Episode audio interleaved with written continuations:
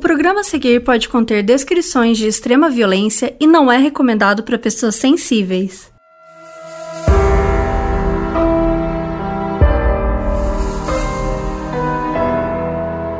Ray Rivera era um cara com uma vida relativamente normal.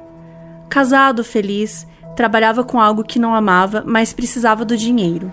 Um dia, ele atende uma ligação e sai apressado de casa, e nunca mais volta. Essa história é contada no episódio Mistério no Telhado, na série que acaba de estrear na Netflix, Mistério Sem Solução. E também é contada aqui, no caso bizarro de número 3.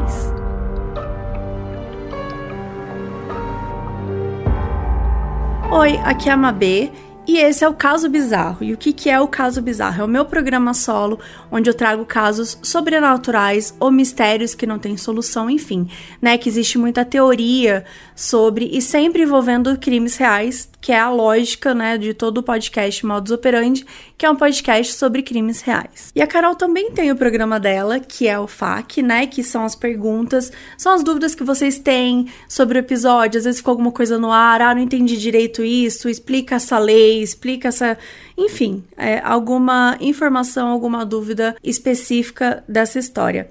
E a Bel também vai ter o programa solo dela, que eu sei que vocês estão enlouquecidos, mas gente, calma, a gente não tá criando um grande mistério. É só porque cada uma vai ter o seu tempo, cada uma precisa, né, do seu tempo para poder organizar isso, porque Toda a lógica da gente poder criar esses programas solos aqui dentro é a gente diversificar o conteúdo, diversificar o formato, mas também tentar trazer coisas novas para vocês. Então, quando a gente não tá trazendo uma coisa específica, é porque a gente tá trabalhando em outra.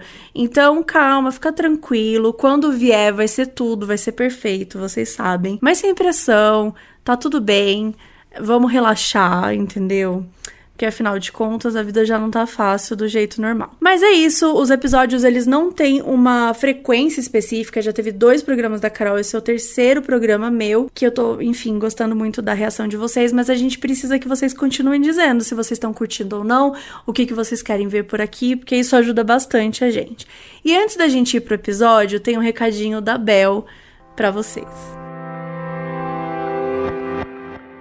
Olá, aqui é a Bel Rodrigues. Eu tô aqui para falar algo muito importante para vocês. O Modus Operandi é um podcast de crimes reais que é feito com muita pesquisa, dedicação e trabalho. Em poucos meses nós atingimos a marca de um milhão de plays e tudo tá crescendo tão rápido. E eu quero só fazer um parênteses de que isso é muito bom, que a gente não tá conseguindo mais absorver tudo e nem colocar todos os planos em prática. Então a gente decidiu que chegou a famigerada hora de dar o próximo passo. Por isso a gente está pedindo para você, se você puder, é claro, financiar o nosso projeto, porque qualquer quantia faz muita diferença para a gente. O nosso objetivo é termos independência financeira para tocar o projeto da maneira que a gente acredita, cobrindo gastos técnicos como hospedagem do podcast, edição, produção de imagens, porque a gente também tem uma arte, né, um design muito bem elaborado nas nossas redes, principalmente lá no Instagram, moduspod. Também vamos dedicar parte desse dinheiro para as ONGs com combate à Covid Covid-19, as mesmas que a gente já indicou nos nossos posts, e quando tudo isso acabar, e vai logo, a gente espera, continuaremos ajudando também esses grupos vulneráveis. O, o link para você conhecer o nosso projeto no Catarse de financiamento vai estar na descrição aqui desse episódio e também nas nossas redes, moduspod. Muito obrigada por todo o apoio até aqui. Vocês não têm ideia de como a gente está feliz com esse projeto, dando tão certo e de uma forma tão rápida que a gente não está nem conseguindo associar direito, mas ao mesmo tempo estamos sentindo uma sensação muito, muito boa e gratificante de ter tanta gente gostando do que a gente está produzindo. E hoje a gente vai falar de Mistério Sem Solução. Na verdade, de um episódio específico, mas vou explicar um pouco essa série para vocês. Ela acabou de estrear na Netflix, estreou no dia 1 de julho, né? Então é super recém do forninho. E qual que é o qual que é a história dessa série? Essa série ela já existia nos anos 80. Era uma série que passava na televisão e ela também chamava Unsolved Mysteries, né, que significa mistério sem solução, que são de vários casos e tal. Só que ela era um outro formato, tinha uma narrativa, enfim, tinha um, uma outra forma que eles faziam esses episódios, mas eles conseguiram solucionar diversos casos na época, porque, né, chamava atenção, tava na televisão, então mais pessoas mandavam cartinhas, mandavam e-mails. Acho que nem e-mail existia, né? Anos 80, sei lá. Não, não existia e-mails. Mas enfim, é, tinha a, essa, essa. Já tinha esse contato né, com o público de certa forma, porque a ideia do programa é muito contar com essa colaboração do público, mas de uma forma que seja válida, né? Colaboração realmente com quem esteve, com quem participou, com quem viveu aquele momento e consegue de fato trazer alguma informação nova sobre isso. Então, é um reboot, né, dessa série documental e ela também é de um dos produtores de Stranger Things. Então, já falei que ela é dos anos 80, que o programa ele, né, tem essa ideia de desvendar encontros paranormais, casos reais de desaparecimento e outras histórias misteriosas. Então, o programa na verdade, o, esse, esse essa série é bem a carinha do caso bizarro. Vocês falaram isso, vocês marcaram várias vezes a gente lá pedindo pra gente assistir, maratonar e falar de alguns episódios. Tem o caso do Duponte também, que é da família Duponte, né, francesa, que sumiu, né, desapareceu a família e depois foi encontrado alguns corpos e, e, o pai encontra desaparecido com teorias de que ele poderia estar no, na América do Sul. Então, enfim, é outro caso também que vocês pedem às vezes, que é bem estranho, que é bem misterioso. Acho que vale sim pensar em trazer nos próximos episódios. Então essa série ela traz seis episódios, né? Estrearam agora, são 12 episódios no total, mas seis estrearam agora e mais seis vão estrear no final do ano. E o programa ele também influencia, assim como o antigo, ele também influencia você a criar teorias, a buscar soluções para os casos.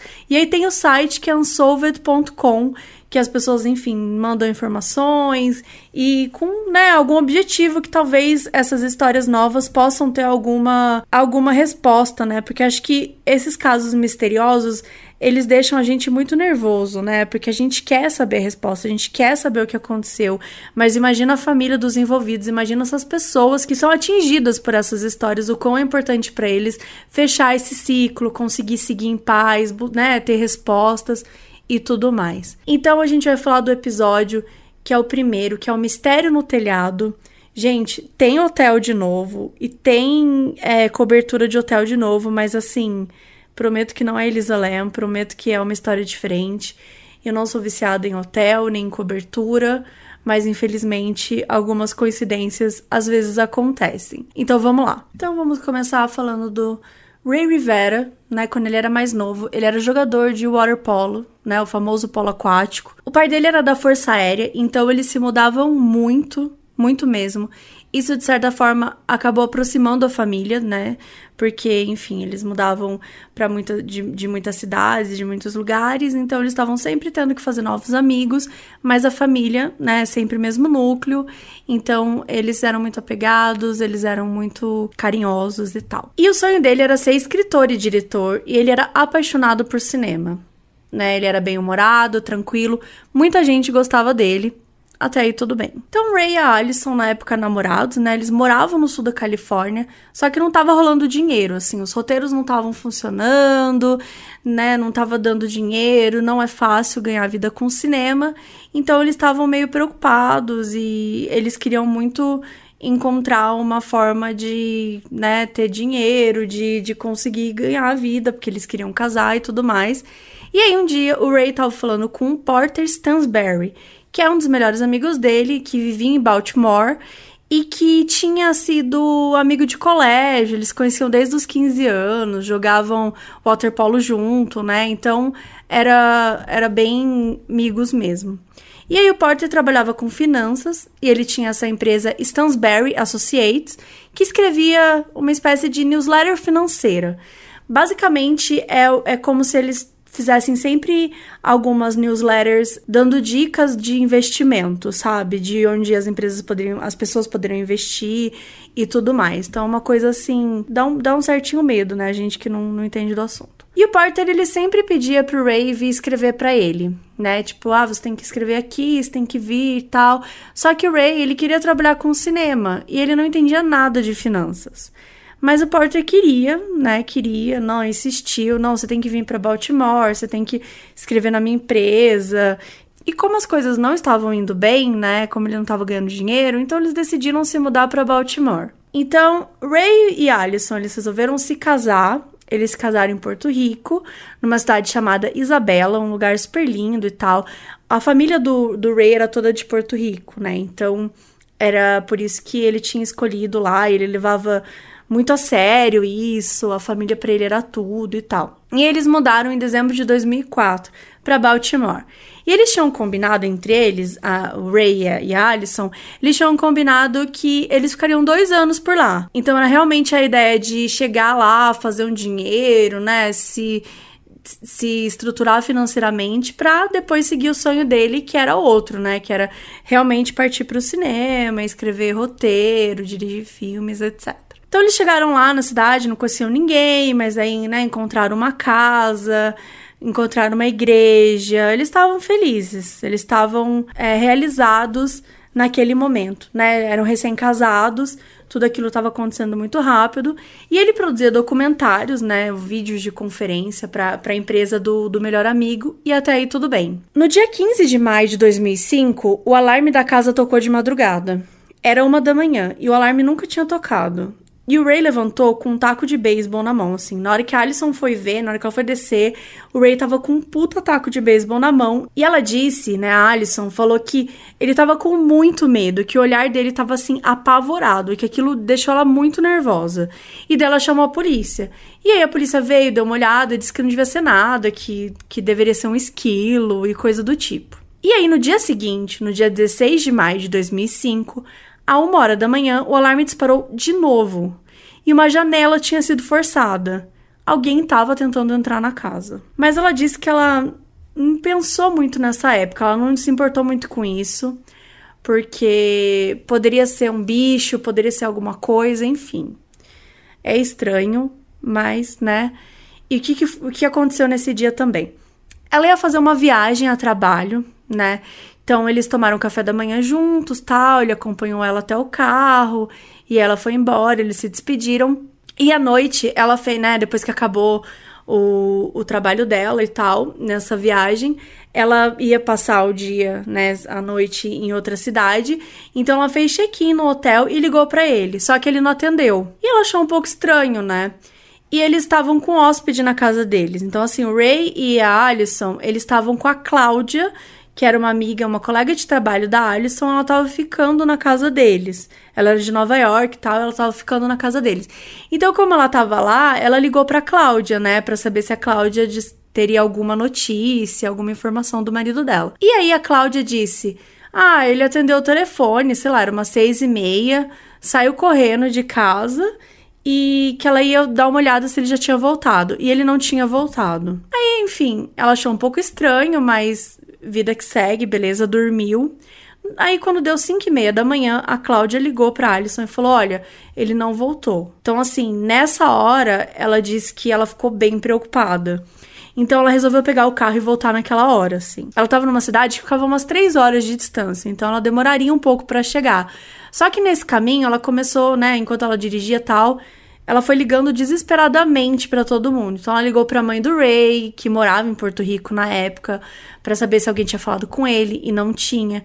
Depois ela falou com o irmão dele, o Angel, que era muito próximo do Ray, né? E aí ele também achou algo muito estranho. Ele achou que algo tava rolando assim, porque ele não era de sumir assim, ainda mais sem avisar a esposa. Então ele até resolveu pegar um avião para Baltimore naquele mesmo dia, ele tava em Orlando e ele, ele chegaria no fim da noite. Daí Alison chega na casa dela, tá tudo aceso, tem uma lata de refrigerante aberta, um saco de batata aberto e um Invisalign, que é aquele aparelho de dente transparente, né? Então são todas essas coisas que eram coisas que o Ray estava fazendo no momento até ele decidir sair de casa. Mas ele não estava em lugar nenhum. Então ela começou a ficar super nervosa. Quando deu 7 horas da noite, o Angel, que é o irmão do Ray, pousou em Baltimore. E a Cláudia voltou para Nova York, né? Foi embora e tal. E começaram a chegar alguns amigos do casal, né? Na casa do Ray e da Allison. A Marie, que é a mãe do, do Ray, chegou no dia seguinte. Os pais da Alison também chegaram. Então, assim, virou realmente, né? Ela esvaziou toda a mesa da sala e virou uma mesa de investigação, sabe? É, eles começaram a ficar focados naquilo, entendeu o que tinha acontecido com Ray, ela tava super nervosa, tava super desesperada, tentar encontrar, tentar, né, saber o que aconteceu com ele. E eles começaram a fazer um monte de pesquisa, ligação, tentar olhar documento, tentar olhar se tinha algum tipo de informação, enfim, qualquer sinal, né, que pudesse dizer o que tinha acontecido com ele, porque uma pessoa não some do nada, né? Alguma coisa de grave tinha acontecido. E o Porter, que era, né, aquele amigo do Ray, que era da empresa que, que ele estava trabalhando, até ofereceu uma recompensa de mil dólares. E isso foi importante porque atraiu a imprensa que começou a dar um pouco mais de visibilidade para o caso, mas ainda era pouco, né? E o irmão dele, assim, ele, né? Você tem depoimento dele no documentário, você vê que ele realmente tem um amor muito forte por ele. E, e ele vai contando, né, que ele começou a panfletar na rua, né, um, uns panfletos com, os nome, com o nome do irmão, com a foto, para tentar ver se alguém tinha visto ele, né, recentemente. Só que eles não conseguiram nenhuma informação. E eles foram pesquisar conta, celular, só que o celular dava que estava desligado, o cartão de crédito não tinha sido usado, nem tinha sacado nenhum dinheiro antes, nem nada. Então, assim, não tinha nenhum tipo de vestígio, nenhum tipo de rastro de onde estaria o Ray Rivera. E isso, cada vez mais, estava apavorando não só a esposa, como a família, os amigos e todo mundo que estava em volta daquele caso. Então já tinha dado na imprensa, né? Eles estavam fazendo buscas, até agora nada. E daí os pais da Alison resolveram procurar, porque o carro dele estava desaparecido. Então quando a Alison chegou, ela não encontrou o carro dele, né, na casa. E o carro dele estava desaparecido, eles não tinham nenhum sinal do carro dele. Então, encontrar o carro dele poderia ser uma forma de conseguir, né, descobrir onde estava o paradeiro dele. Então, os pais da Alison, que é a esposa do Ray, né, tiveram os, os sogros dele, tiveram essa ideia de procurar o carro desaparecido. E eles pensaram: ah, vamos procurar nos estacionamentos da cidade, vamos dar alguma volta e tudo mais. E eles foram lá e do nada a mãe da Alison encontra o carro dele. Gente, isso é muito chocante. Tipo, procurar em um estacionamento pode parecer muito randômico, né? Só que a verdade é que tudo é válido quando você não tem nenhuma pista de um caso. E aqui é importante deixar claro que não é certo que pessoas comuns, né, que civis, investiguem uma, um caso. Não é o ideal, não é o correto, Hum, por uma série de motivos, né? Seja interferir numa investigação que já tá rolando, seja correr perigo, né? Se o cara foi assassinado, se tem, sei lá, uma gangue atrás dele, se tem alguma coisa atrás dele, se tem a, a polícia, enfim, qualquer tipo de informação que às vezes o cara é, descobriu tal, isso pode colocar ele em perigo. Se você tá procurando, se você tá fazendo perguntas, se você tá fazendo buscas, isso pode te colocar em perigo também. E você não tem meios para se proteger, como teoricamente, né, a polícia, um, um, investigador vai ter, né? Até de lidar, tem meios e tem tecnologia e preparo e treinamento para isso. Então, de certa forma, existe uma série de motivos que é importante pelo qual pessoas civis não devem investigar um caso, né? É, danificar provas, hostilizar, até definir uma linha investigativa que está errada, né?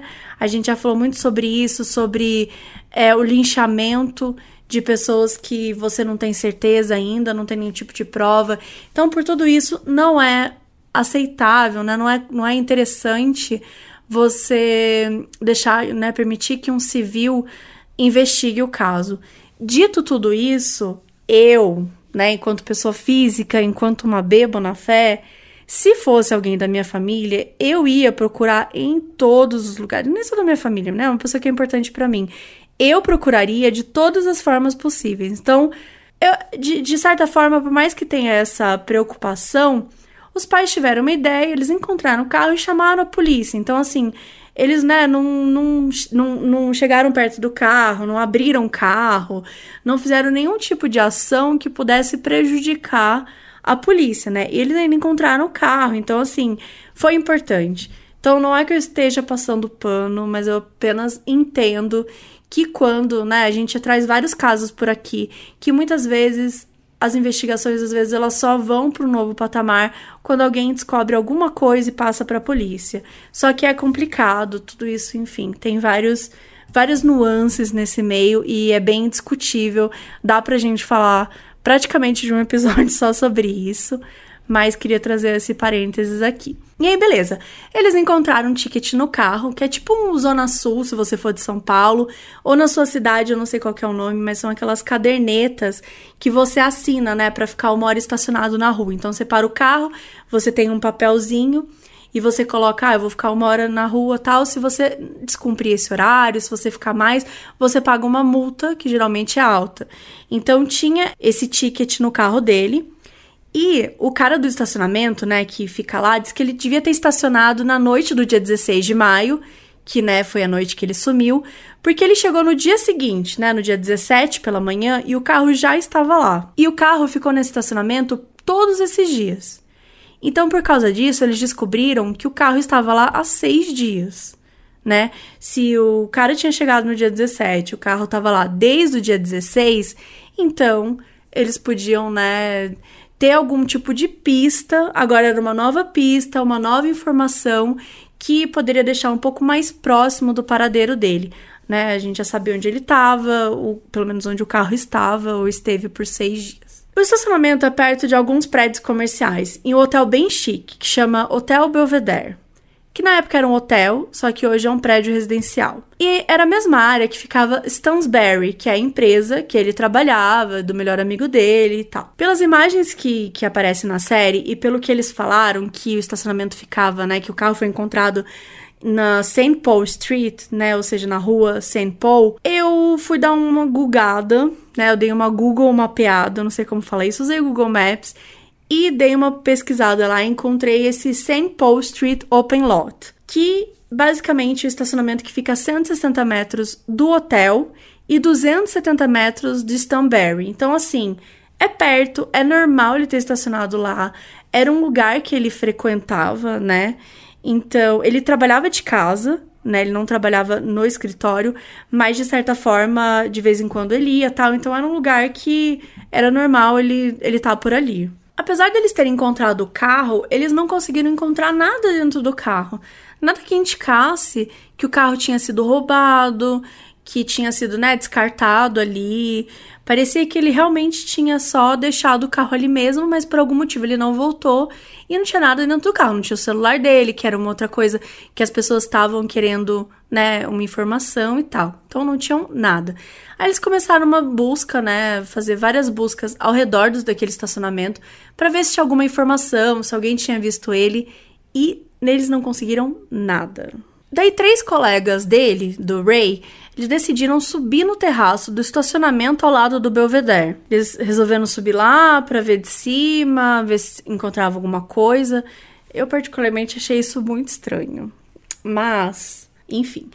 Aí eles olharam para baixo e tinham os chinelos no telhado e tal, que era um telhado mais abaixo, assim, perto de um buraco. E a única forma de descobrir aquela, aquele buraco era estando ali no alto do hotel ou no alto do estacionamento. Não era um buraco grande, sabe? Era um buraco que, sei lá, cabia uma pessoa em pé, uma pessoa magra, uma pessoa não muito pequena, mas também uma pessoa não muito. Não era um, um buraco enorme. Mas mesmo assim eles chamaram a polícia. Daí a polícia chegou e pediu para o gerente do hotel abrir o lugar. E o espaço era o antigo clube de raquetebol. Gente, sim, existe um esporte chamado raquetebol. Gente, desculpa, pausa para esse momento, mas assim, achei que seria importante trazer. Que ele foi criado na década de 50 nos Estados Unidos. E o racquetball, ele é bem parecido com o squash. Você precisa usar óculos e luva protetora para jogar. Achei chique. Pode ter um ou dois jogadores de cada lado. E ele vem do tênis, né, esse jogo, esse, esse esporte. Então, exige que os, os jogadores, eles fiquem de frente para uma parede e arremessam a bola na mesma parede com uma raquete. Então, o objetivo é evitar que a bola toque no chão duas vezes. E assim como o tênis, os jogos podem ir até o terceiro set. E aí ganha o atleta que vencer dois. O atleta ou grupos que vencer dois. Enfim, antes que o fandom do raquetebol me xingue muito no Twitter, eu queria explicar que Não é minha intenção de ofender, eu não conhecia, pode ser uma ignorância minha, mas é que foi muito chocante descobrir esse esporte. E se você já conhecia, tá tudo bem. Não fiquem chateados, é, eu realmente achei interessante. Mas vamos voltar pra cena. Clube de raquetebol, beleza, o gerente, né, vai lá, diz que não era uma área que as pessoas usavam muito e tal, mas beleza. Aí ele abriu a porta e ele sentiu um cheiro muito forte. E logo que eles sentiram esse cheiro, eles viram o cadáver no chão.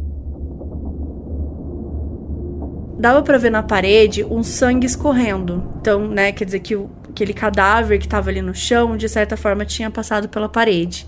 As pernas dele estavam viradas para a porta e o buraco, que é aquele buraco que tinham visto lá em cima, teoricamente parecia ser o lugar que ele atravessou quando o corpo caiu. Como estava o corpo? O corpo ele estava de bruços e estava muito destruído, porque primeiro que ele estava destruído mesmo, porque estava muito ferido e tal, e segundo porque ele estava num estágio avançado de decomposição. Infelizmente, isso prejudicou muito a investigação, porque quanto mais rápido você encontra o corpo, melhor é a perícia conseguir descobrir o que rolou. Já tinha passado seis dias, teoricamente, né? A ideia é que se ele tivesse parado, estacionado mesmo seis dias atrás, então aquilo tudo teria acontecido com ele seis dias antes. Então ia ser muito mais difícil para conseguirem entender o que aconteceu, para investigarem e tudo mais. E a polícia acabou identificando que o corpo sim pertencia a Ray Rivera. E aí eles chamaram a polícia, foi um momento de muita tristeza, que eles ficaram sabendo do que aconteceu, né? Finalmente tiveram a resposta que não era a resposta que eles queriam, né? Porque eles tinham uma certa esperança de ver ele vivo e tal, mas trouxeram a família, contaram e tudo mais. E aí fizeram uma autópsia.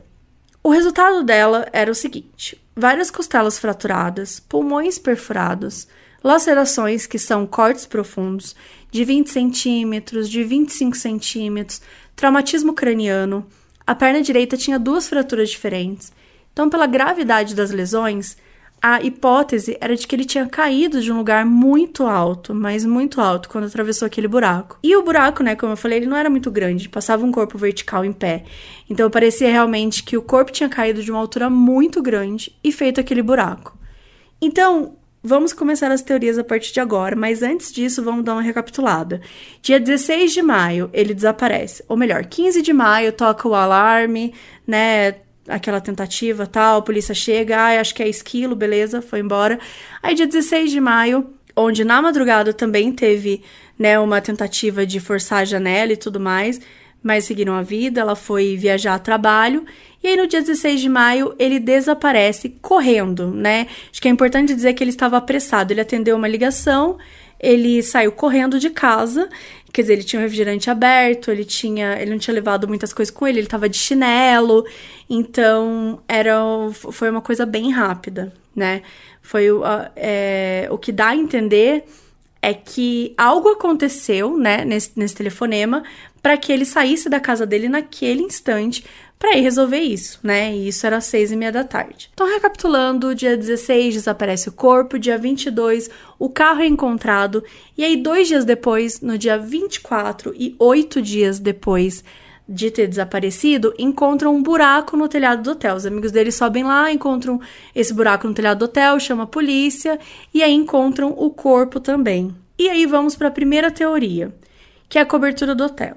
Então, a primeira teoria é de que ele teria vindo da cobertura do hotel, da parte mais alta e pudesse ter caído ou pulado ou sido empurrado. Uma das três opções que eles ainda não conseguiam, né, dizer se era um suicídio, se era um homicídio, mas o que eles acreditavam é que ele poderiam ter caído da cobertura do hotel. E aí atravessou um telhado, né, 11 andares abaixo, que é o local do buraco. E por que que essa teoria é burra? Vamos lá. Porque o buraco, ele não ficava logo abaixo da cobertura, tá? Você tá aqui na cobertura, eu vou tentar explicar de uma forma que dê pra vocês entenderem, mas vai ter foto na thread, então entrem lá no Twitter, arroba modspod, que eu vou colocar todas as informações com imagem e tudo mais para vocês terem uma noção melhor.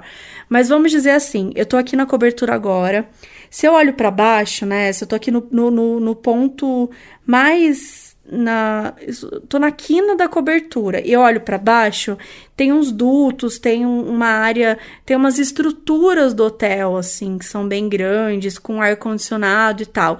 Se eu pular ali, eu vou cair ali. Eu não vou cair na parte que tá no buraco. O buraco ele tá um pouco mais pro meio. Só que não tem uma. Não, não, não tem um, um lugar ali da cobertura que eu consiga pular para chegar nesse buraco, porque eu basicamente teria que me atirar 14 metros para frente. Então, assim, ele era um homem forte, ele era alto, mas estava de chinelo né? O buraco não fazia sentido, a altura, né? A Alison até subiu no telhado junto com o pai dela, mesmo morrendo de altura, e dizia que o Ray também tinha medo de altura. E não entendia porque um homem que morre de medo de altura atende uma ligação, corre pro estacionamento, não atende a ligação dela, né? Corre pro estacionamento e aí sobe no hotel e num lugar que, enfim, ele não se sente confortável. Então, assim, essa teoria foi logo rejeitada, porque ela não fazia sentido nenhum. Não tem como você se atirar 14 metros para frente para aí sim cair naquele buraco lá embaixo. Então, não fazia sentido nenhum. Aí a segunda teoria seria o estacionamento. Então, onde os amigos dele vê, viu o buraco, né, da, daquele, daquele local, poderia ser por onde ele caiu. Porém, é alto, mas não é alto o suficiente para causar aquele estrago no corpo, porque eram 6 metros de altura, né, do estacionamento até o buraco, e ainda assim o buraco também ficava meio longe para ele pular, sabe?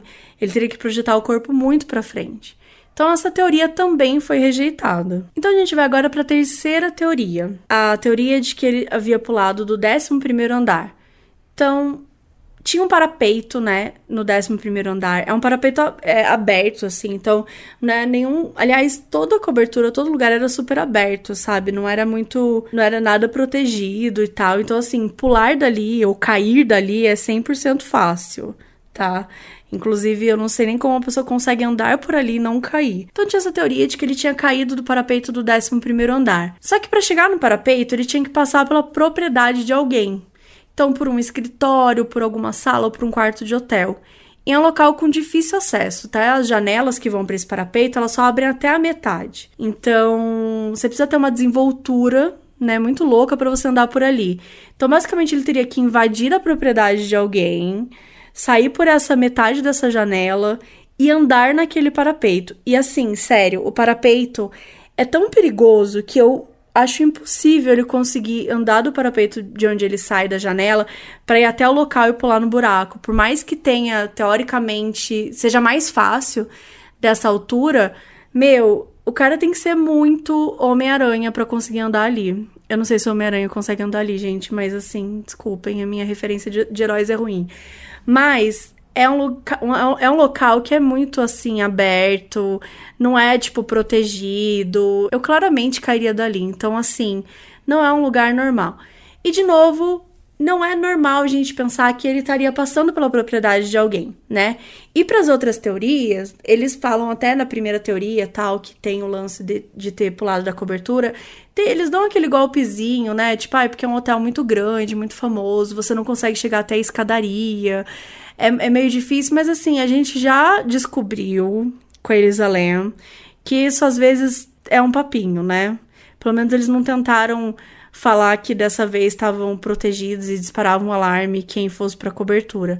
Mas muito provavelmente deveria ter sim algum tipo de segurança, porque a cobertura era extremamente aberta e super perigoso.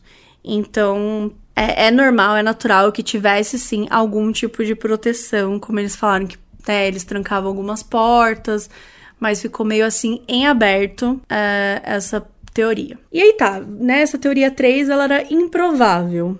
Né, ela não era impossível, diferente das outras duas, que eram impossíveis, mas ela era improvável, porque ele não conhecia ninguém ali, ele não, né, não teria que passar pela propriedade de alguém, subir naquele parapeito, então não tinha uma explicação lógica ali. E aí a gente começou a ter outras pistas, né? Então quando eles acharam o corpo, e gente, ninguém viu nada, sabe? Tipo, é um hotel, é um hotel grande, é um hotel chique, é um hotel, na verdade é um hotel gigante, sabe? Ele é chique e simplesmente cai um corpo ali, né, do céu, sei lá de onde, e ninguém viu absolutamente nada, não ouviram barulho, né? O bairro é cheio de gente, não é normal cair um corpo do céu e ninguém perceber. Só que foi o que aconteceu. E para subir lá, tem uma escadaria lá dos fundos, que às vezes é trancada ou não é aberta pro público. Então, é puta roleta chegar lá em cima, é meio labirinto, então você tem que saber o caminho. As câmeras do hotel nunca eles nunca conseguiram encontrar imagens do Ray nas câmeras do hotel dentro do hotel. E a câmera do telhado não estava funcionando naquele dia. Olha, gente, eu não sei vocês, mas isso para mim é um pouco estranho. Vamos para outras pistas. Quando eles acharam o corpo, eles, ach eles encontraram alguns objetos também. Então, o celular dele tava lá, eles encontraram por ali. E eles encontraram também o óculos dele. E eles também encontraram o chinelo. O celular dele estava perfeito, não tinha uma tela arranhada e não estava quebrado. Gente, por que, que o celular estava perfeito? Que celular é esse? A prova de queda? Tipo, é magia? Né? A gente sabe que os celulares não são assim né? Você não consegue, você não cai de, de 11 andares e o celular destrói.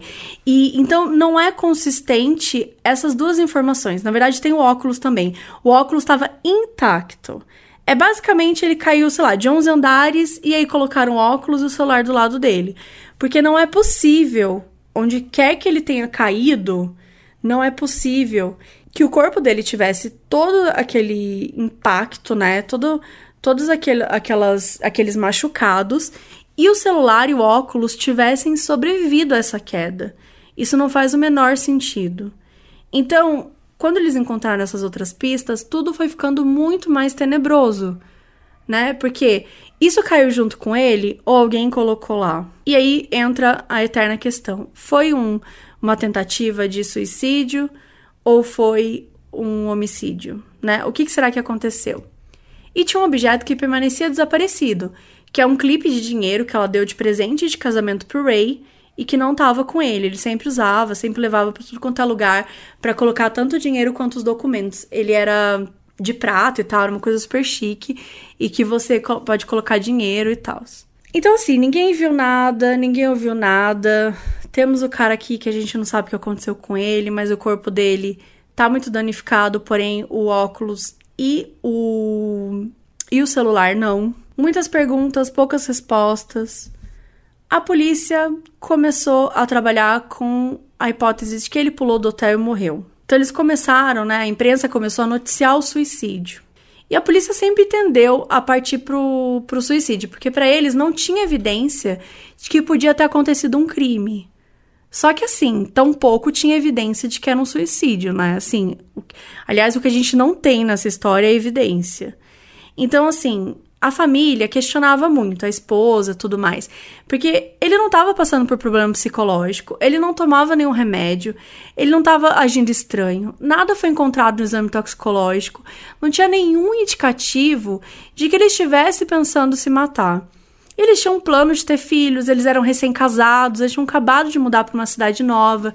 Enfim, era tudo muito novo e não fazia sentido, né, dentro da, daquela lógica. É claro que não necessariamente a pessoa coloca um, um adesivo na testa dela quando ela tá passando por uns problemas. E a gente sabe que às vezes pessoas escondem a vida toda e tudo mais. Mas nesse caso, não tinha nenhum tipo de indicativo mesmo, assim.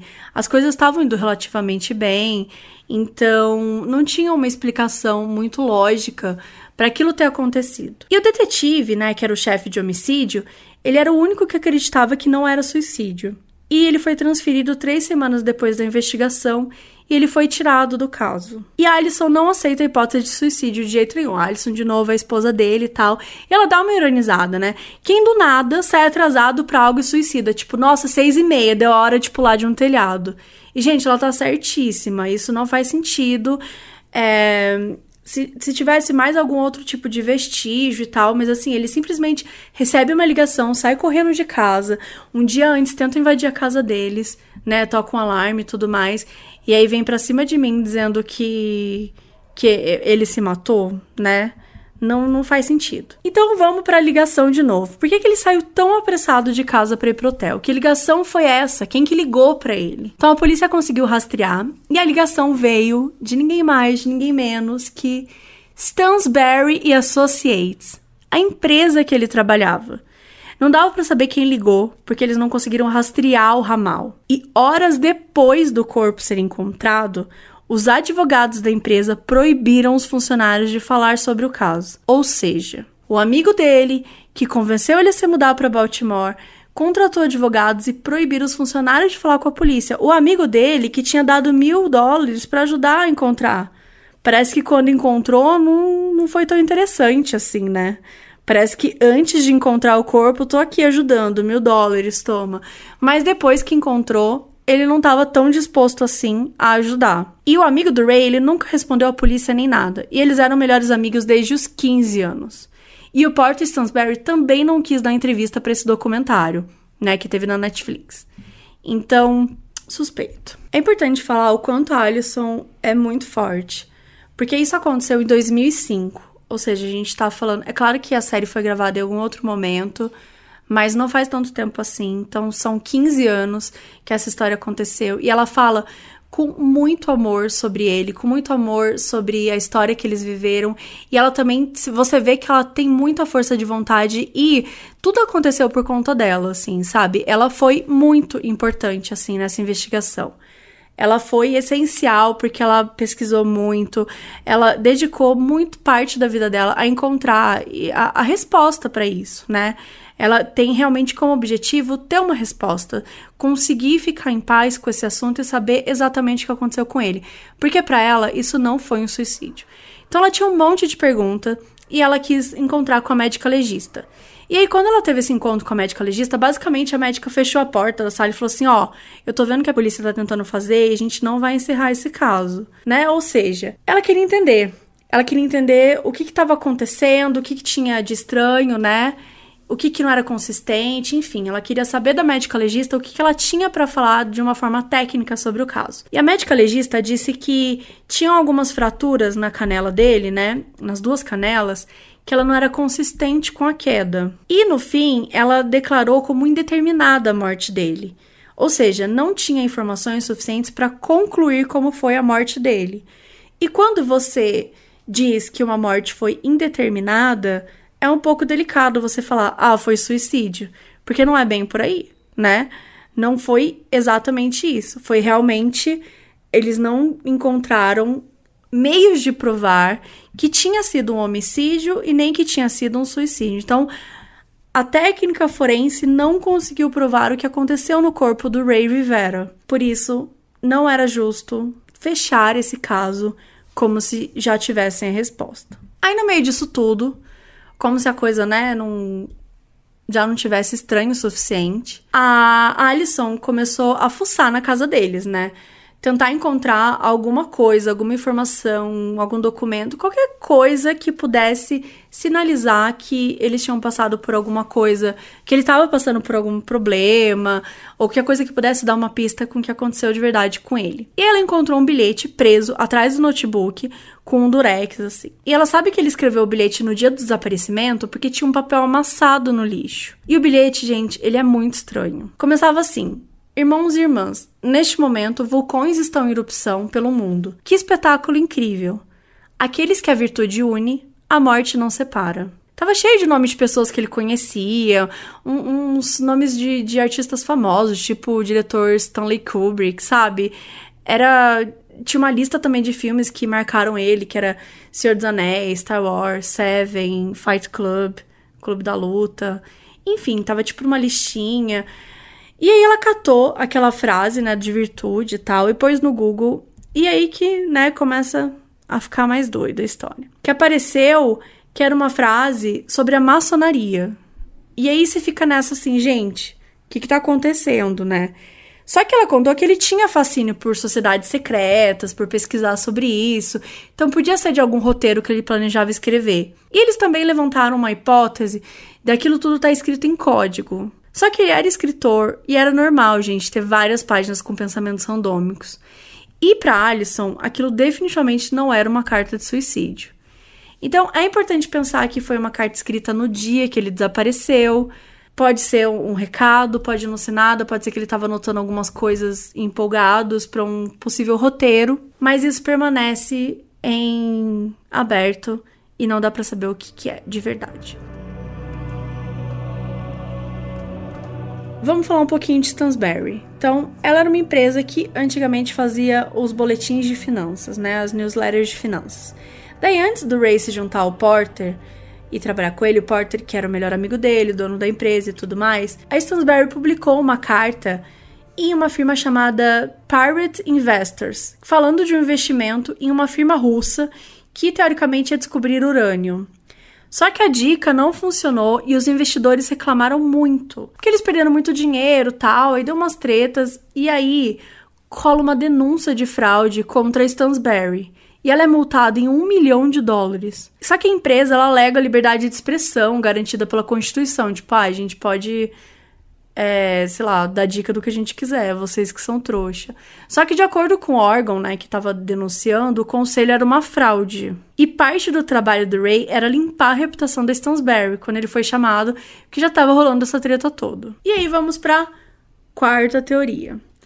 A teoria, essa teoria da Alison, ela acha que ele descobriu alguma coisa muito tensa, algo sem querer, algo que ele não podia ter descoberto e foi morto por isso.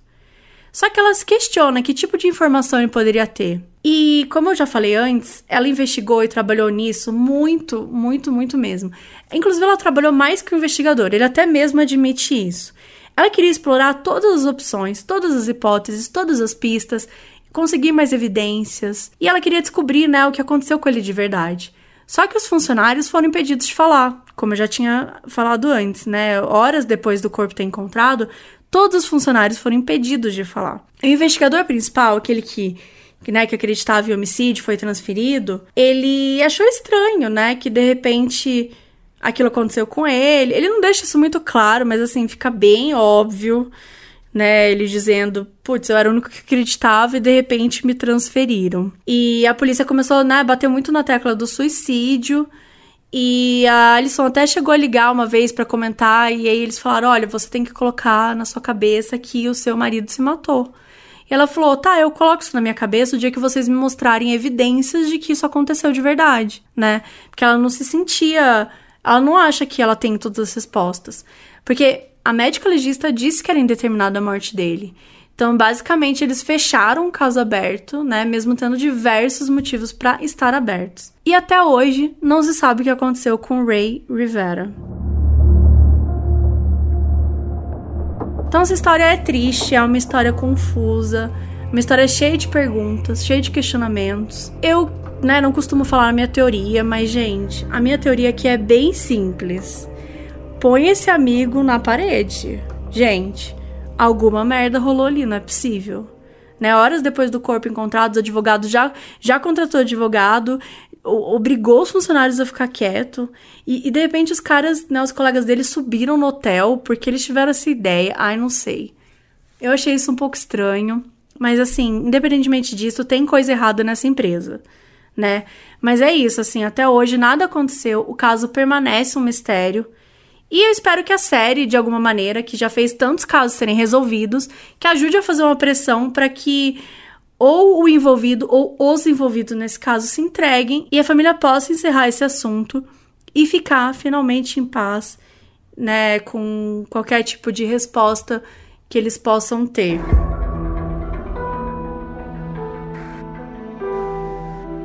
E vocês? O que, que vocês acham das teorias que foram ditas? O que, que vocês acham das, das opções. É um caso que parece meio óbvio, né? Mas tem tantas perguntas estranhas que a gente fica tentando entender se o corpo caiu ou se o corpo foi de alguma forma ferido em algum outro lugar depois trazido para lá, mas não faz sentido porque ele estacionou ali perto. Então, tudo indica que ele realmente caiu de alguma altura, caiu de algum lugar e fez aquele buraco no telhado. Mas como que o óculos e o celular permanecem intacto, né? Então, enfim, ficam essas questões e a gente torce para que elas um dia sejam respondidas. Obrigada para quem ouviu até aqui. Até o próximo episódio. Segue a gente nas redes sociais @modspod, tanto no Twitter quanto no Instagram. Aqui é a Mabê e obrigada.